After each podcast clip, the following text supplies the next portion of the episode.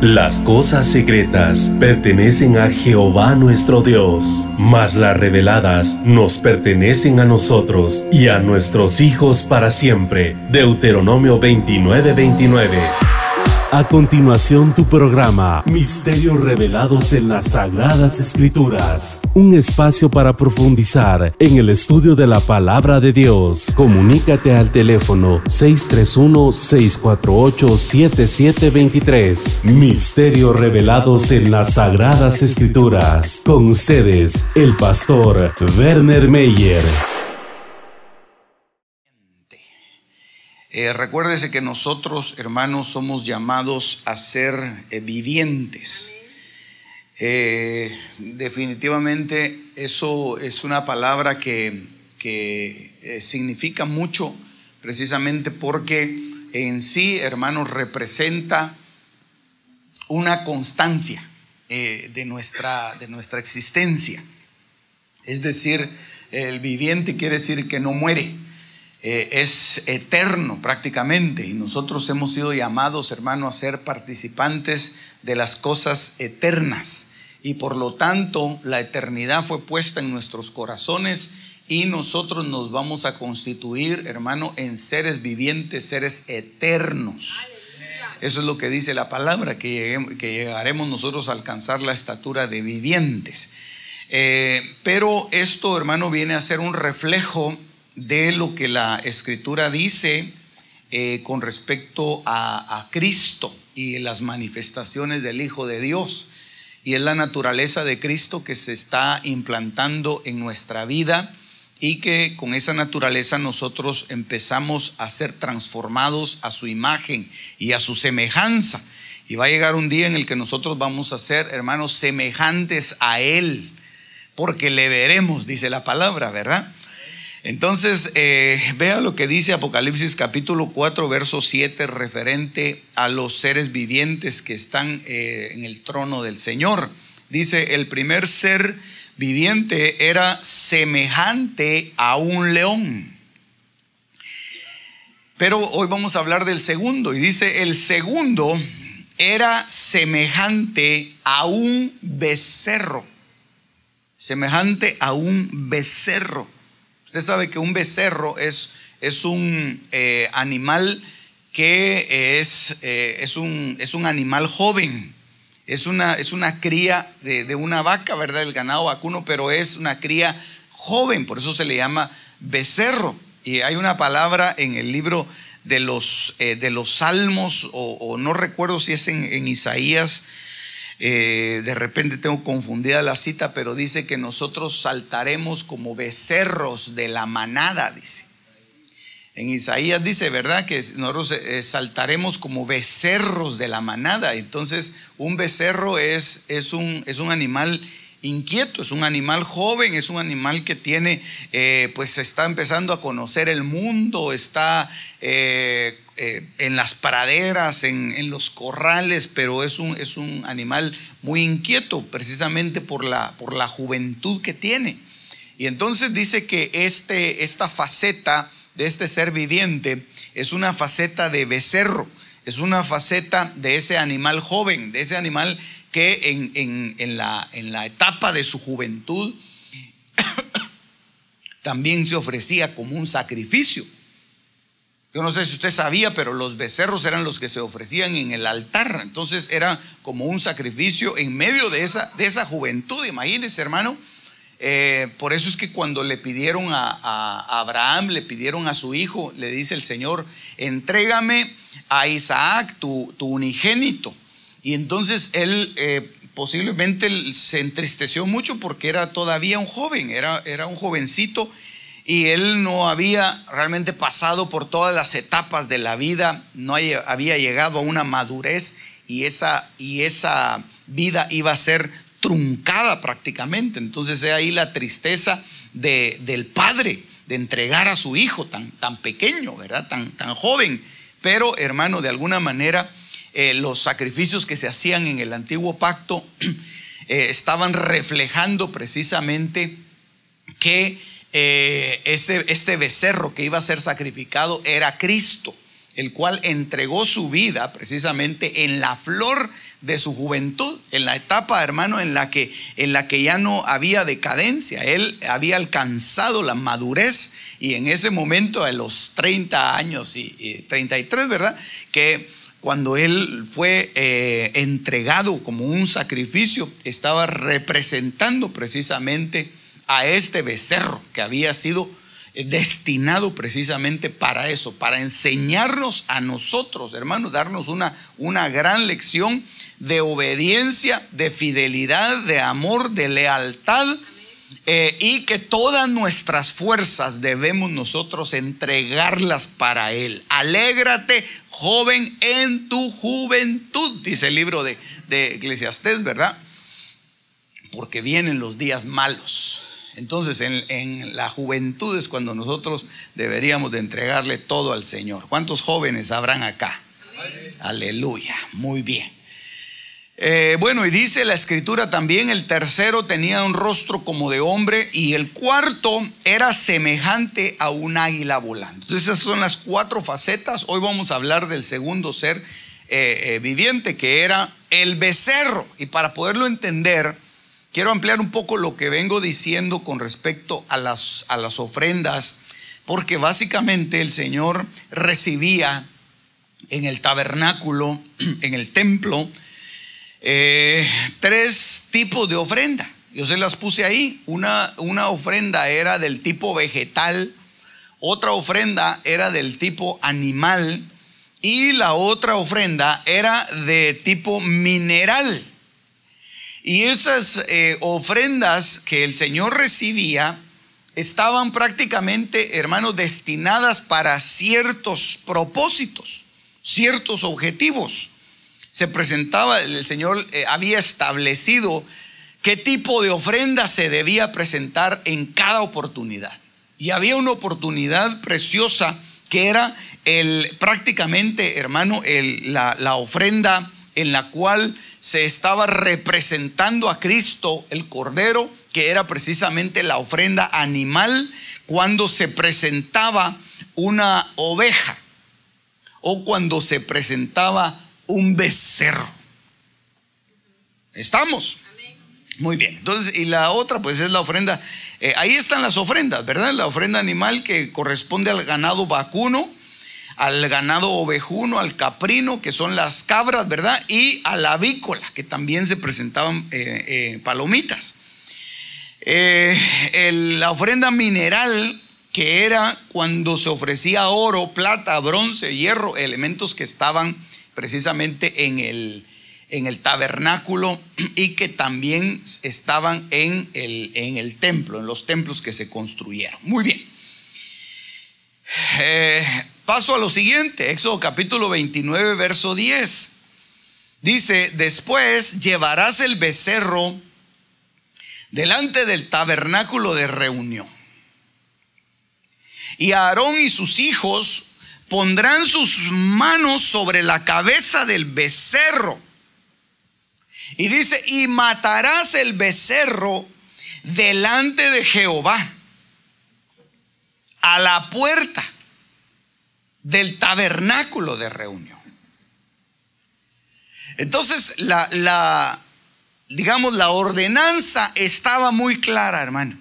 La ordenanza estaba muy clara. El becerro que se iba a presentar como un sacrificio era una tipificación de Cristo. Por eso es que cuando Cristo, hermano, fue a la cruz, él tenía que ser supervisado de una manera sacerdotal.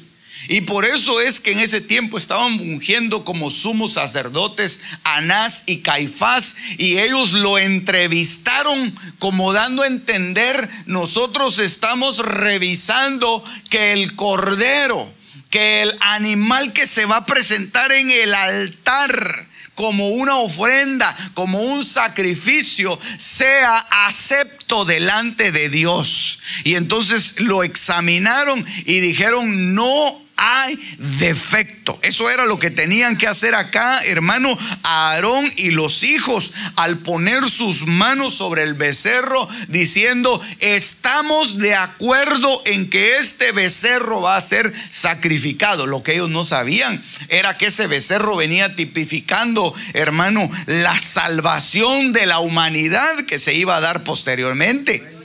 Los sacerdotes lo hacían de una manera eh, eh, religiosa posiblemente. Lo hacían de acuerdo a sus ritos, de acuerdo a sus ordenanzas.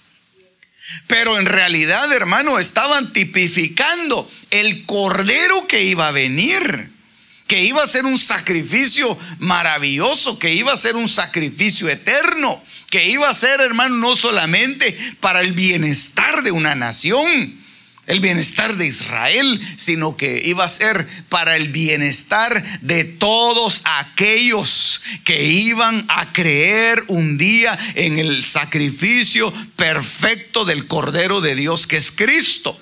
Y dentro de esos entramos nosotros, hermano. Porque nosotros ni, ni señas de que fuéramos israelitas o, o hebreos, sino que nosotros veníamos de un pueblo extraño, de la gentilidad. Y el, y el becerro fue preparado. El sacrificio fue puesto sobre el altar. Y todos aquellos que ven, hermano, el sacrificio sobre el altar y tienen fe, ah, hermano, esos son, esos son salvos, dice la palabra. Entonces, mire qué, qué, qué cosas más tremendas, porque si esa es una figura, si el becerro es una figura, entonces podríamos decir nosotros que el diablo como un imitador va a querer reemplazar eso. Va a querer tomar eso también. Y va a querer hacer, eh, eh, primero lo va a querer sustituir y luego lo va a querer menospreciar también. Y entonces encuentro yo en un pasaje acá, en el, libro de Éxodo capítulo 32, donde el pueblo va vagando en el desierto, van eh, eh, caminando prácticamente hacia donde el Señor les había dicho que iban a ir. Y entonces llegan a un lugar en donde Moisés se les desaparece, hermano. Llegan a un lugar en el que Moisés les dice, espérenme porque voy a ir al monte porque Dios me va a dar unas instrucciones. Y entonces se lleva a Josué, suben al monte, y entonces ya cuando están en el monte, el Señor le empieza a dar la ley a Moisés. Eso usted lo sabe. Hasta se han hecho películas de eso, hermano. Los diez mandamientos, ¿verdad? Y el Señor le empieza a, dar al Señor sus ordenanzas. Y lo tiene en ese lugar, hermano, por 40 días. Y entonces cuando el pueblo está en, a los pies del monte y ve que Moisés no baja, se empiezan a desesperar. Empiezan a decir, pero ¿qué, qué vamos a hacer ahora? Que eh, ¿Quién nos, va, ¿Quién nos va a guiar? ¿Cómo vamos a hacer para salir de este desierto tan tremendo? Por lo menos las naciones a las que nosotros hemos conocido alrededor, ellos hermanos ya habían peleado contra una nación poderosa que se llamaba eh, eh, los amalecitas. Y dicen ellos, ¿Qué podemos hacer? Necesitamos que nos saquen de este problema. Y entonces a alguien se le ocurre una grandiosa idea. Pero mire qué idea más tremenda, hermano. Preparar un becerro. Pero digo yo, ¿de dónde sacaron esa idea tan, tan, tan, tan tremenda? Porque ellos nunca habían visto que en, el, que en el tabernáculo se sacrificara, porque no había tabernáculo. No sé si usted se ha puesto a pensar en esto. Ellos no tenían tabernáculo. A ellos no se les había dicho. Moisés estaba recibiendo las instrucciones todavía. Le estaban dando la ley, se la estaban escribiendo y el Señor le estaba hablando precisamente de las ofrendas. Porque la primera instrucción que el Señor da para la, para la construcción del tabernáculo es, pídele ofrenda al, al, al pueblo.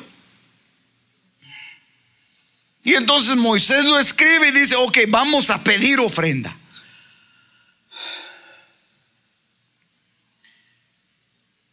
Y pide que el pueblo presente regularmente ofrendas. Y van a llevar ofrendas de este tipo. Yo le enseñé el, tipo de ofrenda que el Señor recibió al tabernáculo.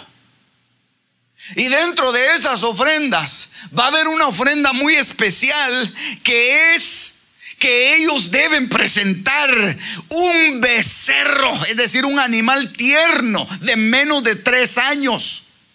Lo deben de presentar anualmente.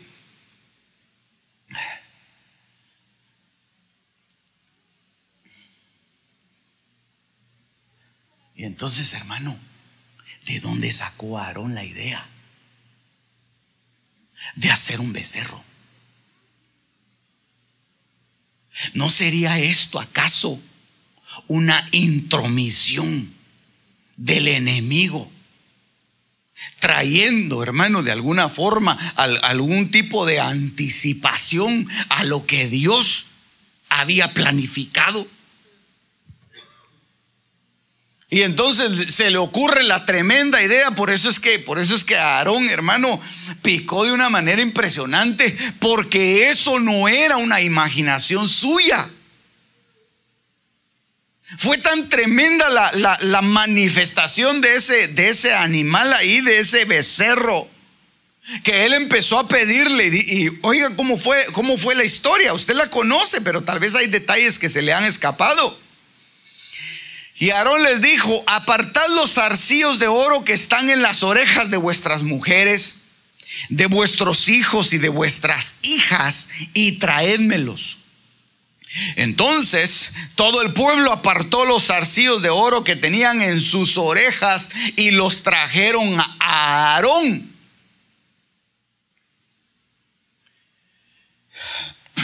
Yo no le voy a decir toda la historia.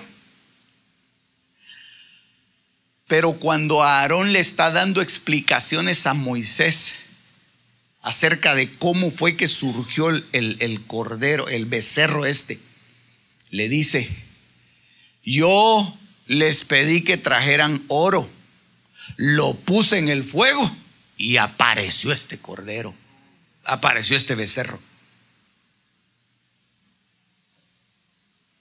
Entonces, de alguna manera, no es que haya aparecido de esa forma, porque dice que él lo talló, pero hermano, ¿acaso él no recibiría algún tipo de ayuda espiritual?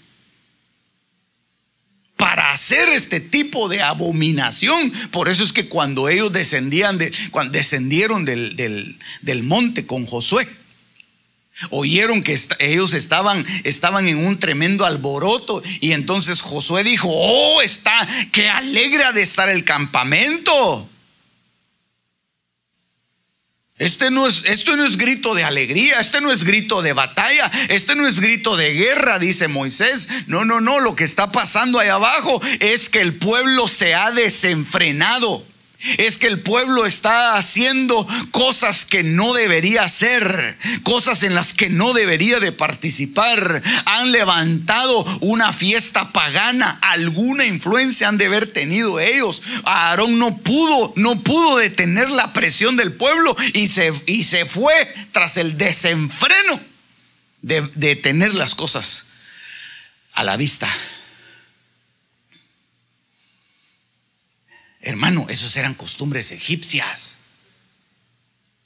Ellos lo traían de, ellos lo traían de Egipto, ellos lo habían visto de otras naciones.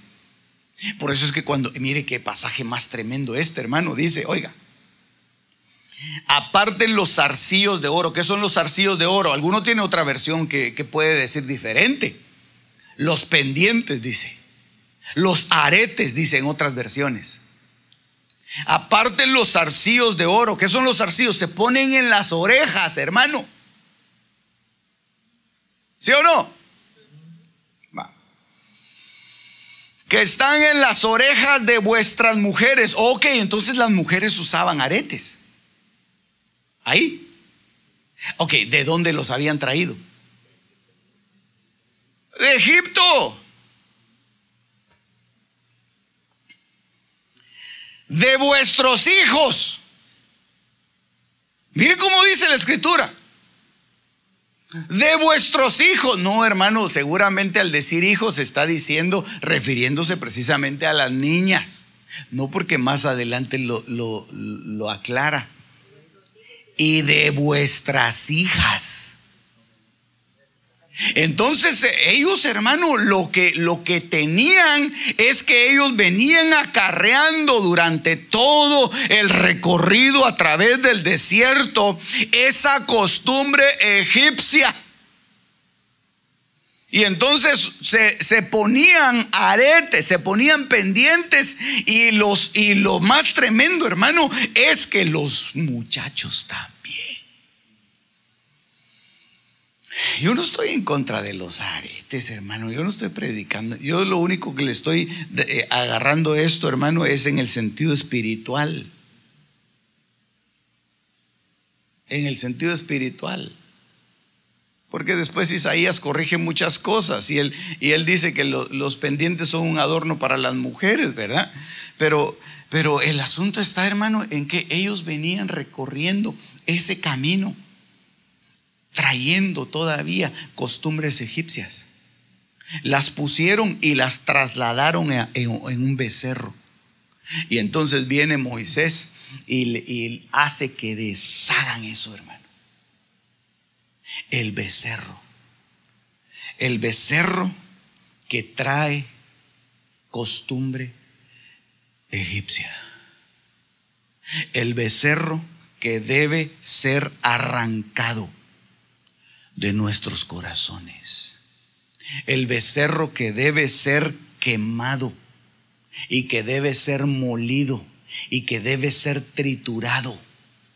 Por eso es que cuando, cuando ellos, hermano, cuando ellos deshicieron este, este oro, se lo dieron para que, para que todos se lo comieran. Porque ellos debían ser limpios, aún en su interior ellos debían de ser lavados completamente. Hermano, cuando nosotros nos acercamos a la mesa del Señor, el Señor empieza a limpiar nuestra genética. El Señor empieza a hacer una limpieza interna. Hermano, Dios empieza a, sacar de nuestras entrañas. Yo estaba, yo estaba viendo cuando estaba estudiando eso, hermano, de que de que ahora hay, hay platillos tan tremendos, hermano, que les agregan oro. Yo no sé si usted sabía, pero uno, uno de los platos tan, tan tremendos dice que lo venden aquí en, aquí, aquí en la ciudad, que es un, una especie como de pudín de, de oro. Y, la gente se, lo come y, dice, no, no hay problema porque el, oro en 24 horas es, es sacado del, del, cuerpo. Ok, puede ser, hermano, pero el asunto es que aquí ellos le dieron a comer oro. Y lo tuvieron por lo menos en su cuerpo 24 horas hasta que lo expulsaron.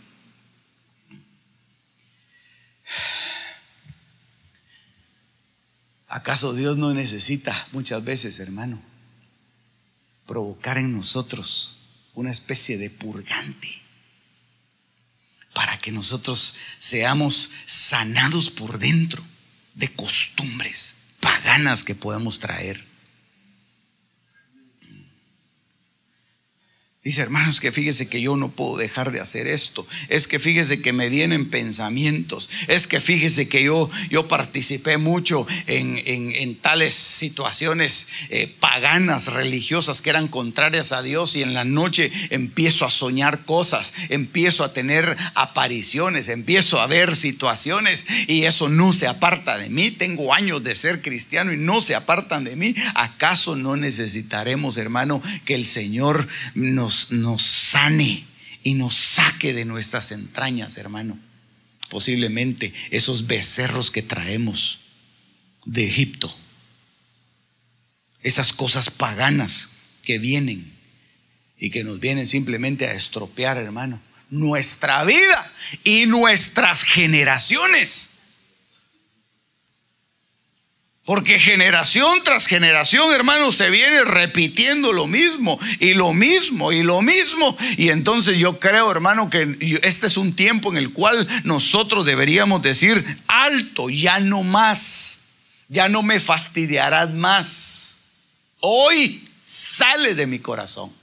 Egipto se quedó lejos, detrás del mar rojo. El mar se cerró y yo pasé, pero todavía Egipto, los, los recuerdos de los melones, de los apios, de las cebollas están en mi corazón y en mis entrañas. Necesitamos ser limpiados, hermano. Necesitamos ser limpiados por dentro por dentro. Por eso que muchas veces las pruebas vienen, hermano, para, para sacudir nuestras entrañas. Para sacudirnos. Uno dice, pero ¿por qué me está viniendo esta prueba? ¿No será para sacudir tus entrañas?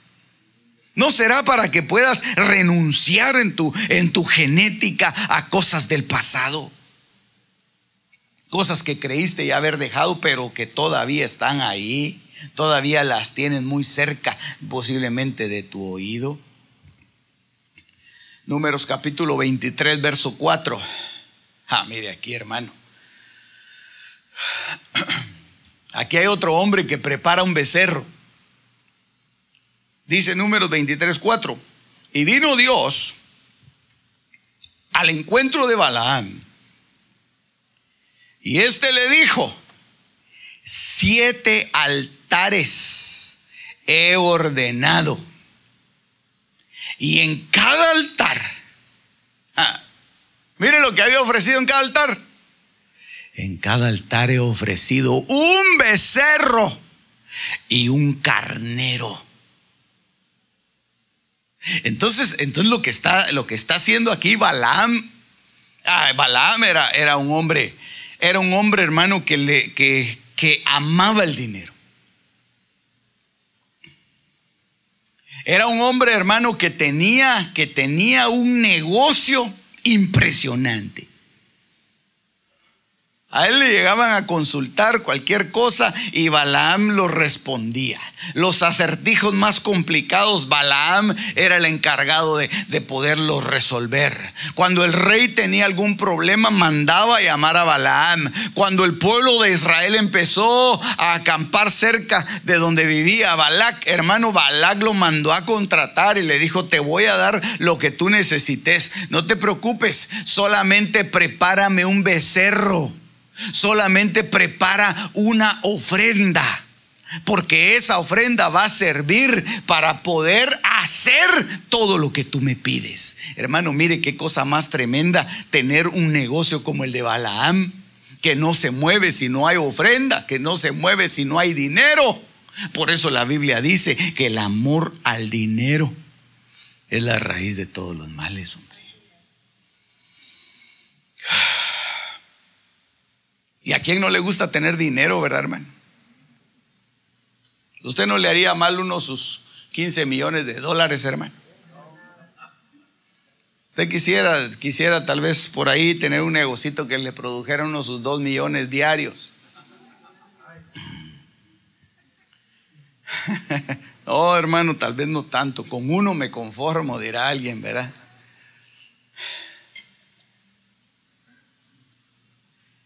Balaam estaba acostumbrado a eso y él sabía que el becerro representaba una ofrenda.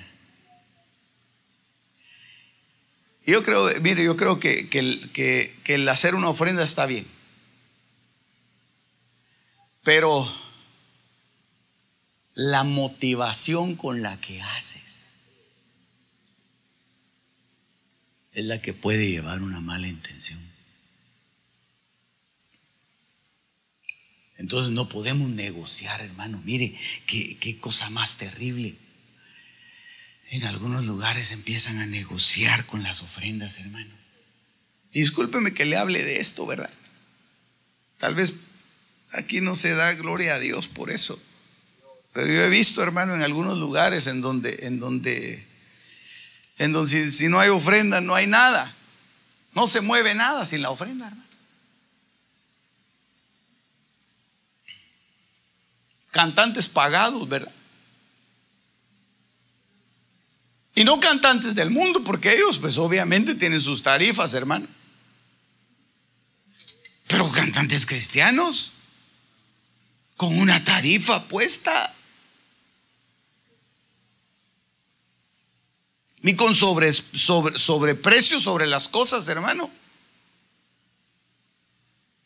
Con el propósito de obtener un beneficio a través de algo que es sagrado y que es santo.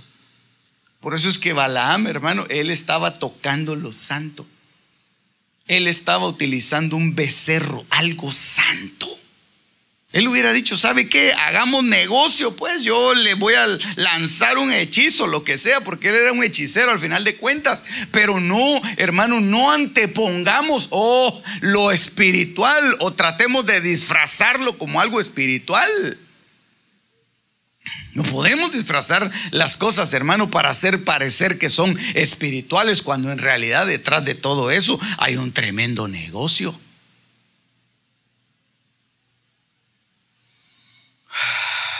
Qué, terrible es, es, es hablar de esto, hombre.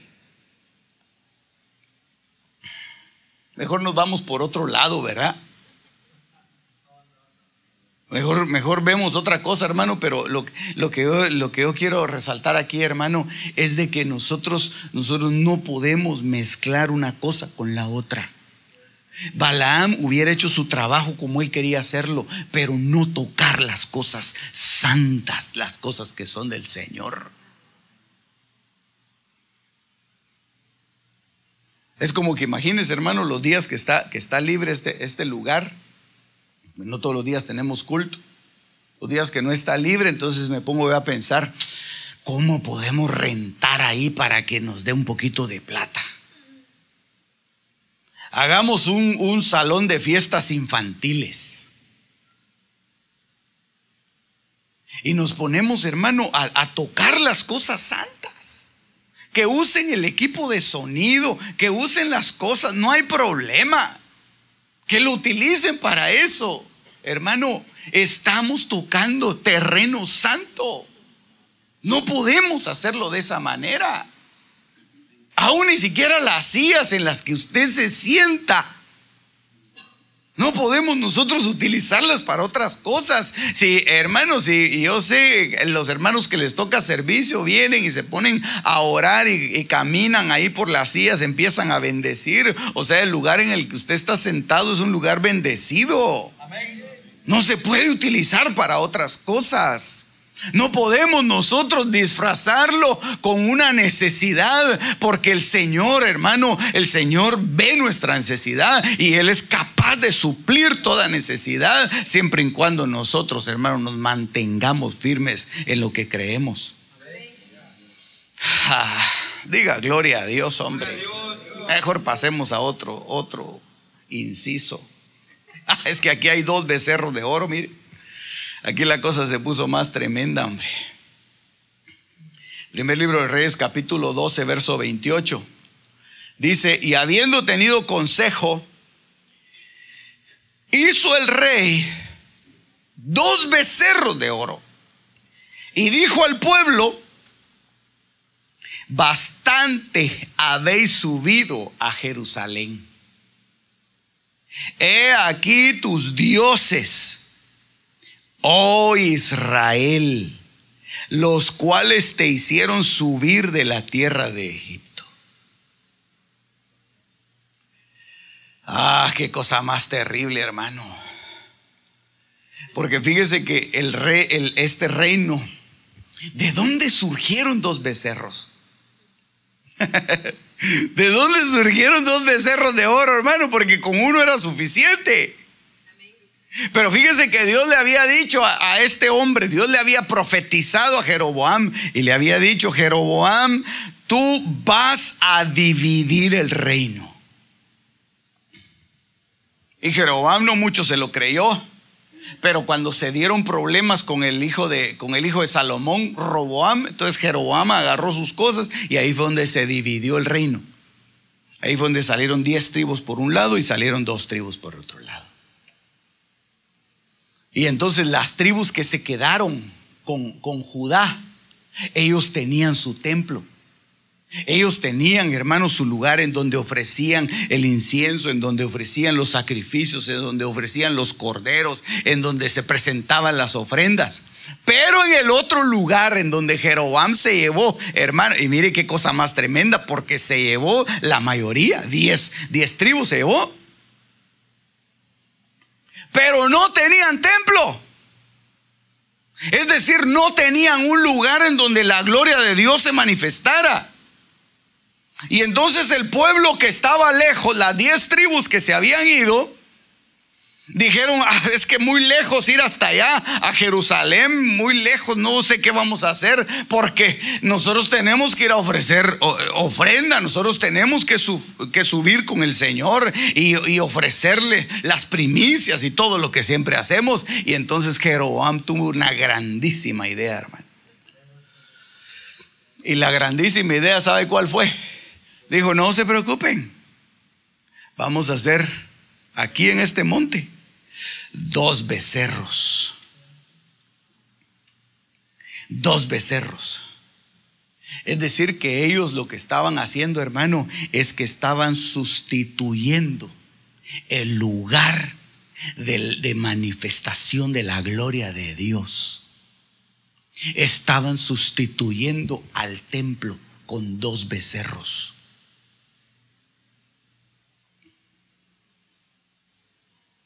Por eso es que, mire hermano, el apóstol Pablo recomienda y dice, tengan cuidado con los que causan divisiones. Y aún dice, apártense de todo aquel que se diga que es hermano, pero anda desordenadamente. Eso no se predica de los púlpitos porque es una palabra muy dura. Eso no hay que decírselo al pueblo porque se puede ofender. Eso no hay que predicarlo en todas las iglesias porque, porque en, en las iglesias es rara la iglesia en donde hay gente así. Esas son las excepciones.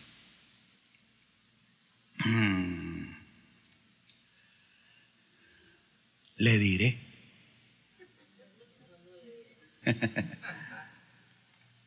que eso es algo muy común.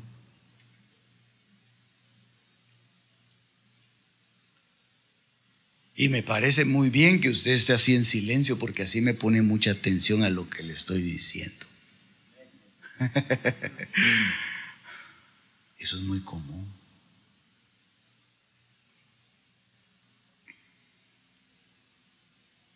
Hermano, mire, si el, si el, el Señor Jesucristo tenía problemas en su discipulado, hermano. Aparece un Judas por ahí diciendo, hermano, que, que cómo va a ser posible que, que el, ese desperdicio se le esté haciendo al Señor derramándole el, aceite en sus pies, eso no puede ser. ¿Cómo va a ser posible que haya una situación de esa manera, hermano? Pero lo dijo murmurando. Y entonces todos los otros discípulos empezaron a decir lo mismo, hermano, los mismos discípulos del Señor, hasta que el Señor los calla hasta que el Señor les, les, dice, a los pobres siempre los tendréis con vosotros. No se lo dijo solo a Judas. Judas fue el que empezó, hermano, a levantar, a, levantar la murmuración. Entonces, si hubo problemas en ese discipulado, nosotros tenemos que estar atentos porque pueden haber problemas dentro de la iglesia. Hello. Se pone complicado el asunto, ¿verdad?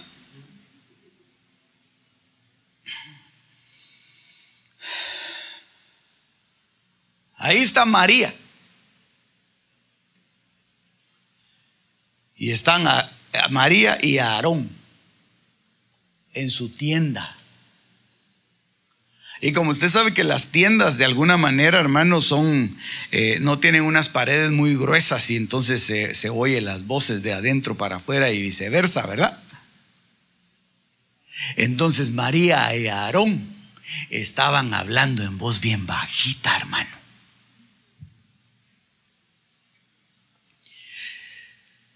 Aarón, ¿qué pasó María? Ya viste la mujer de Moisés. Oh, sí, eso te iba a decir, le dice Aarón. Pensé que no te habías dado cuenta. Cállate.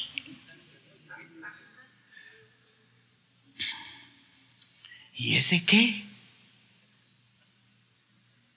¿De qué se la lleva? Si, si nosotros somos de una familia, mírate en el espejo, ¿acaso vos, vos sos feo, pues? Mírame a mí, no es que yo me haga, pero ¿acaso yo soy fea? Pues le decía María. No, sos bien hermosa, ya viste, pues. Y mira la mujercita que se consigue el moy. ¡Qué pena! ¿Cómo va a ser para presentarla ahora ante la sociedad?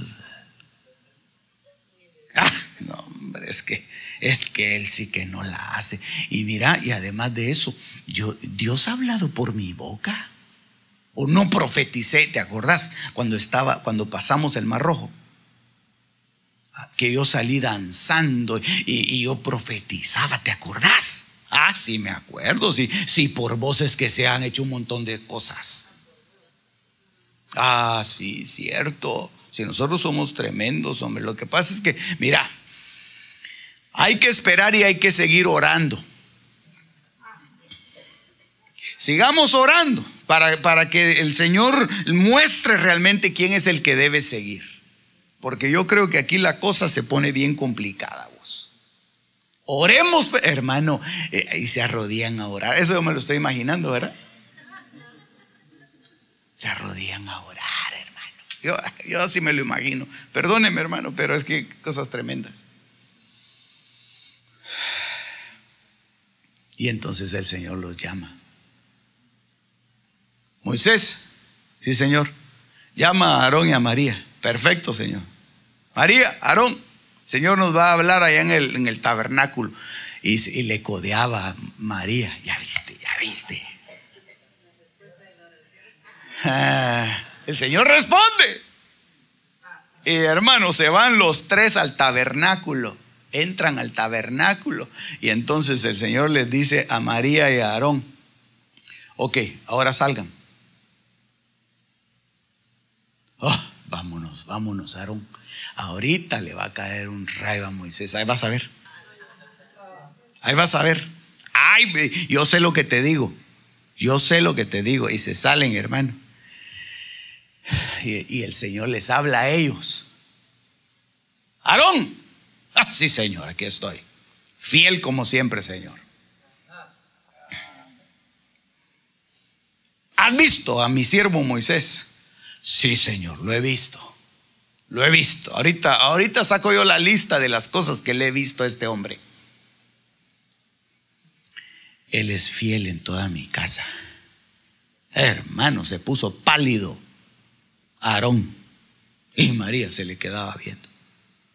Yo cuando le hablo a cualquiera, yo le hablo en sueños, le hablo en visiones, le hablo de muchas formas. Hasta burros pongo a que le hablen al, al que yo quiero hablarle.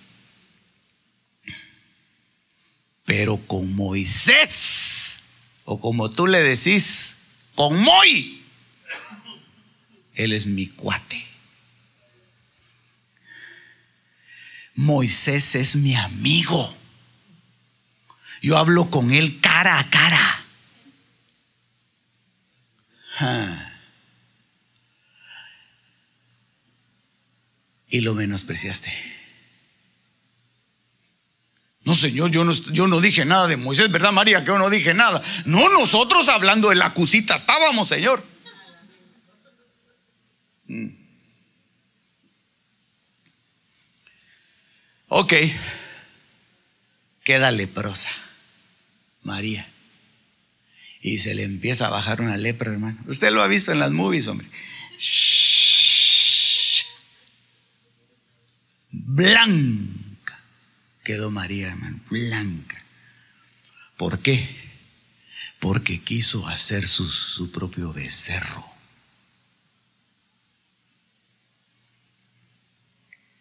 Quiso apartarse, pensando que Dios se agradaba de eso. Dios, hermano, nunca, nunca va a respaldar a alguien que ha hecho una división. Discúlpeme, no lo va a hacer no lo va a respaldar. Y a causa de, las divisiones vienen tremendos problemas. La gente se mete en tremendos problemas. Yo se lo estoy advirtiendo, yo le estoy diciendo, hermano, eso no se haga porque Dios, hermano, llama aparte y empieza a hablar. Y empieza a decir, esto y esto hiciste. Empieza a pasarle las cuentas a uno. Esa historia la lee usted ahí en Números capítulo 12. Y ve usted cómo, cómo fue lo, lo, que sucedió ahí con, con Aarón y con María. Entonces yo creo, hermano, que Jeroboam no tenía derecho a levantar, pero ni siquiera, hermano, su voz en contra del que Dios había designado como rey. Es cierto, Roboam había sido, hermano, un abusivo. Roboam había sido un hombre que le faltó el respeto a los ancianos de Israel. Roboam no siguió los consejos de su padre, pero Jeroboam no debió rebelarse a pesar de cómo era Roboam. David nunca se le levantó a Saúl. Y Saúl lo perseguía. Donde se metía David, ahí lo iba a buscar Saúl.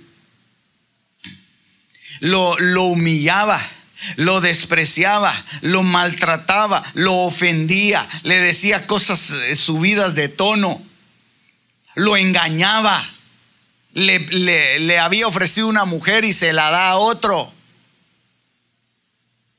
Le había hecho cosas impresionantes, hermanos, durante todo el recorrido de su vida. Y David nunca levantó su mano en contra del rey. Y cuando Saúl muere, ay hermano, qué cosa más tremenda. Porque cualquiera diría, ay, se murió Saúl. Ay, qué bueno hubiera, hubiera dicho David, ya no, ya no hay quien me persiga, ya no hay quien me maltrate, ya no hay quien me humille, ya no hay quien... Tengo puerta libre para hacer lo que a mí se me dé la gana. Pero él no dijo eso. Cuando le llegaron a avisar de la muerte de Saúl, él dijo, ¿y cómo fue? Yo lo maté, le dijo el amalecita porque él ya estaba sufriendo. Él no hubiera aguantado. Aquí no hay, no hay 911 para que lleguen así rápido. Él no hubiera aguantado, se estaba desangrando. Y entonces, como él me dijo que yo lo matara, yo lo maté. Ay, hermano. Solo le dijeron eso a David, hermano. Y le dijeron, mata a este. Ingrato, amalecita. Saúl no pudo destruir a los amalecitas y ahora los amalecitas lo mataron a él. Mátalo, lo mataron. Y escribe David, hermano, un canto, casi llorando. Yo creo que llorando lo escribió. ¿Cómo han caído los valientes? Hermano, ese era el concepto que él tenía de Saúl. Él nunca dijo, ah, ese, eh, qué bueno que se murió ese rey ingrato. No, él, él escribió, cómo han caído los valientes.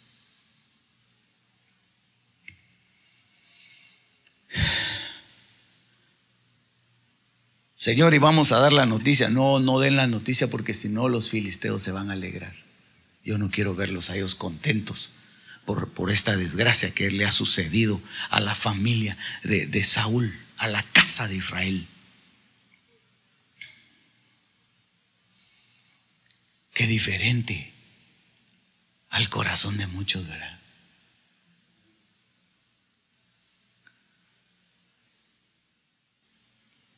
Hermanos que se desean la muerte entre ellos, hermano.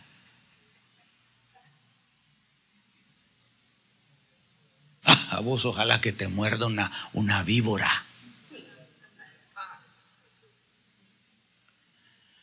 Aquel ojalá que le vaya mal. Aquel que lo destruyan, aquel que lo despidan del trabajo, aquel que le, que le hagan un daño tremendo, que, que llegue la migra y que se lo lleve.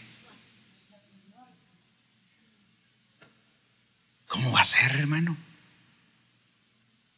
¿Cómo va a ser que, que, pastores que están, que, están peleando con, con, algunas ovejas, hermano, que son, son cabras, que les echen la migra, hermano? Aunque sean cabras, aunque sean burros, hermano. Discúlpeme. Perdóneme la, palabra tal vez porque, porque uno, hermano, mire, uno muchas veces, uno muchas veces dice, es que este no entiende, este es un hijo del diablo, este es, este es cizaña, este es aquí, eh, eh, tú no sabes, tú no sabes. Y le vas a, y le, vas a causar un tremendo daño. Y te vas a sentir mejor. Oh qué paciento. Y llegar al culto y levantar tus manos. ¿Cómo vas a poder levantar las manos así? Si en el santuario se deben levantar manos santas, sin ira ni contienda. No puedes levantar tus manos sabiendo que le hiciste un daño a otro. Ve y ponte a cuentas. Ve y arregla lo que tienes que arreglar.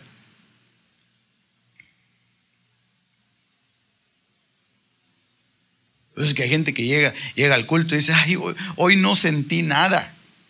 En primer lugar no es por, por sentires, pero en segundo lugar, hermano, ¿no será que tus manos han hecho cosas? ¿No será que has participado de cosas en las que en las que no puedes entrar en tener la comunión o no será que sientes que te estás acercando a los becerros de Jeroboam en lugar de a la presencia de Dios? A los becerros de la división. Esos son los becerros de la división dos tremendos becerros en los montes. Aquí están tus dioses, Israel, y ahí van un montón, hermano. Ahí van un montón.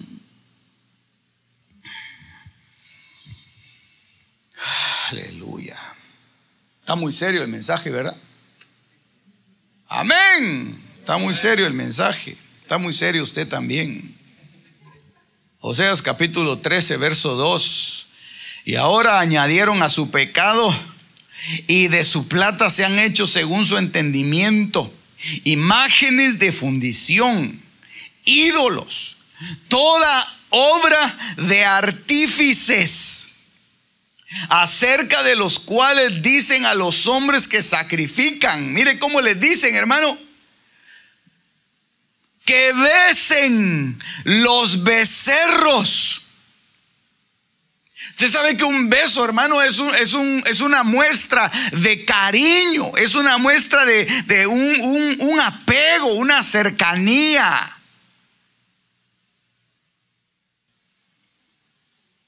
Y aquí lo que les estaban diciendo a estos hombres es, besen los becerros. Es decir, tengan ustedes un amor especial por eso, por eso que está hecho de, de hierro, de plata, de oro.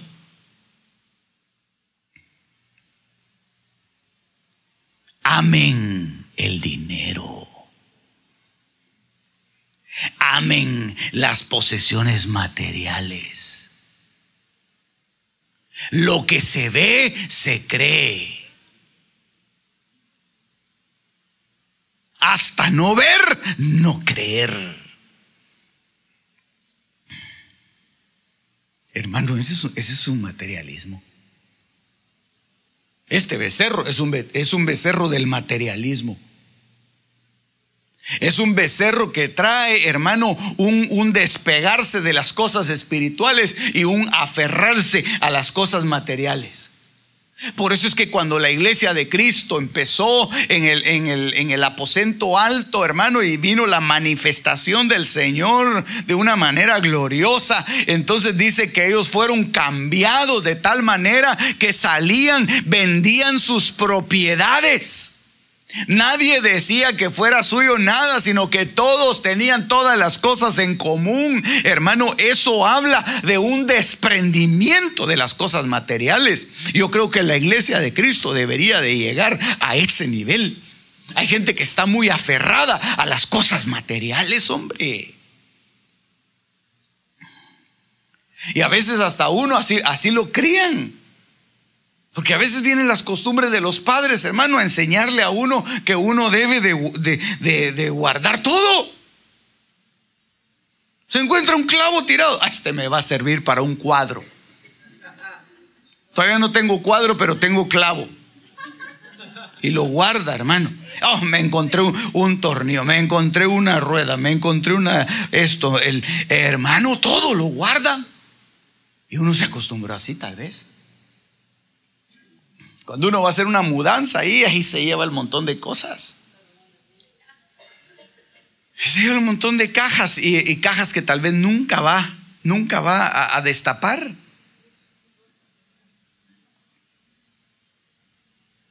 Yo, yo, diría algo. ¿Por qué no nos deshacemos de todo eso, hermano? Sabe que muchas cosas, muchas cosas usted tiene ahí que, valen una fortuna, hermano. Valen una fortuna. Usted no sabe que las tiene ahí guardadas. Mire, pues entre paréntesis, haga un yarcel, hombre. Y pone ahí todas esas cosas. Hay gente que le gusta llevarse eso y se lo lleva.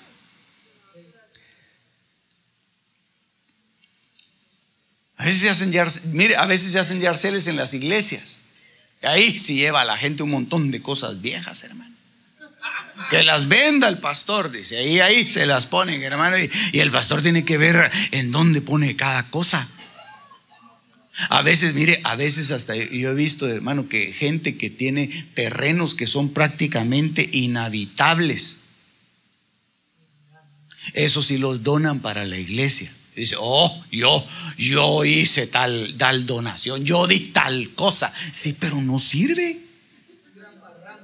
Un gran barranco, hermano.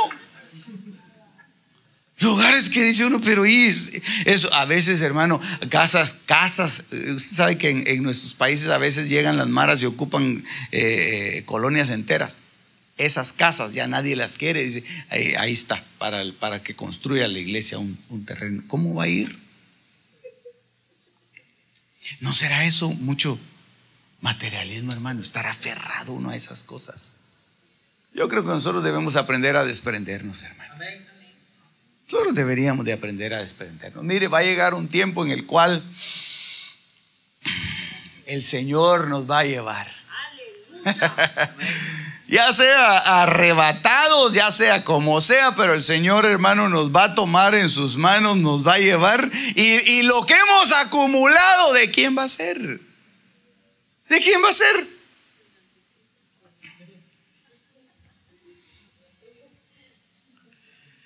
Besen los becerros. Apéguense a esas cosas que son materiales. Va, pues mire, pues, mire, mire, tal vez no cosas materiales. Tal vez su trabajo. Ahí ya le toqué cosas eh, un poquito diferentes, ¿verdad? Tal vez el Señor lo quiere sacar de ahí. ¿Cómo fue que el Señor lo sacó de su país a usted, hermano? Casi arrastrado. Algunos, pues, no muchos, ¿verdad? Algunos, otros no, otros, otros eh, eh, vinieron de otra manera. Pero a muchos los arrancaron, hermano. Los empezaron a perseguir. Los empezaron a amenazar. Les empezaron a quitar todo. Los dañaron. Le quitaron eh, hasta en donde se iba a acostar y entonces ahí sintió llamamiento para venir aquí.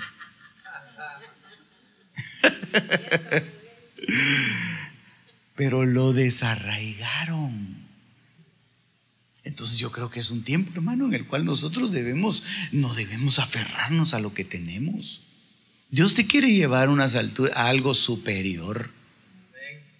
Mire, mucha gente está afanada, hermano, por comprar una casa, por comprar esto, por comprar lo otro. Está bien, hágalo si puede. Pues si no puede, no se afane. El apóstol Pablo dice, Hechos capítulo 28, vivió dos años en una casa alquilada. Y recibía ahí a todos los hermanos que llegaban a verlo. En una casa alquilada vivía el apóstol Pablo, hermano. El apóstol Pablo.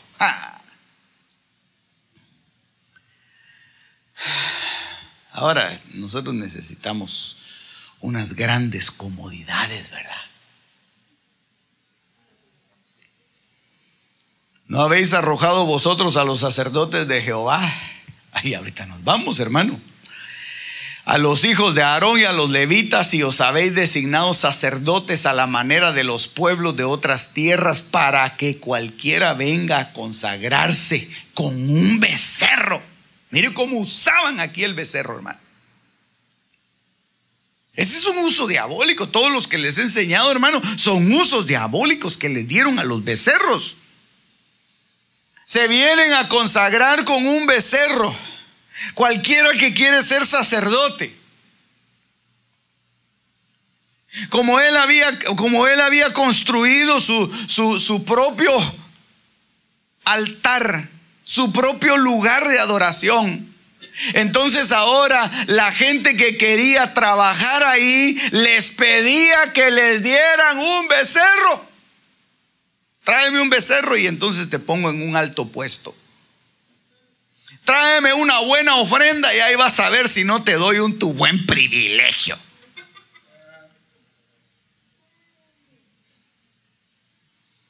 Ay, hermano, qué cosa más tremenda, hombre. Mire, el, mensaje, el mensaje se puso cardíaco. Yo no pensé que fuera a estar tan cardíaco, pero se puso cardíaco la cosa, hermano. Pero allá va a estar rico el almuerzo. Ahí va a ver. y ahorita vamos a tomar Santa Cena. Pero necesitamos, hermano, que aprendamos a no manipular, que aprendamos, hermano, que también el enemigo va a tratar de imitar y va a tratar de darle un sentido aparentemente espiritual para, tratar de, de, meterse dentro de los lugares de adoración, dentro de las coinonías, dentro de los ágapes. Se va a intentar meter. Y una de las estrategias que va a utilizar va a ser las estrategias aparentemente espirituales, como lo puede ser una ofrenda, un becerro. No podemos comprar privilegios, no podemos comprar, hermano. Hay un sitio web en donde venden los apostolados. Cinco mil dólares cuesta, hermano. Ya le conté la vez pasada. ¿Por que no he logrado ajustar?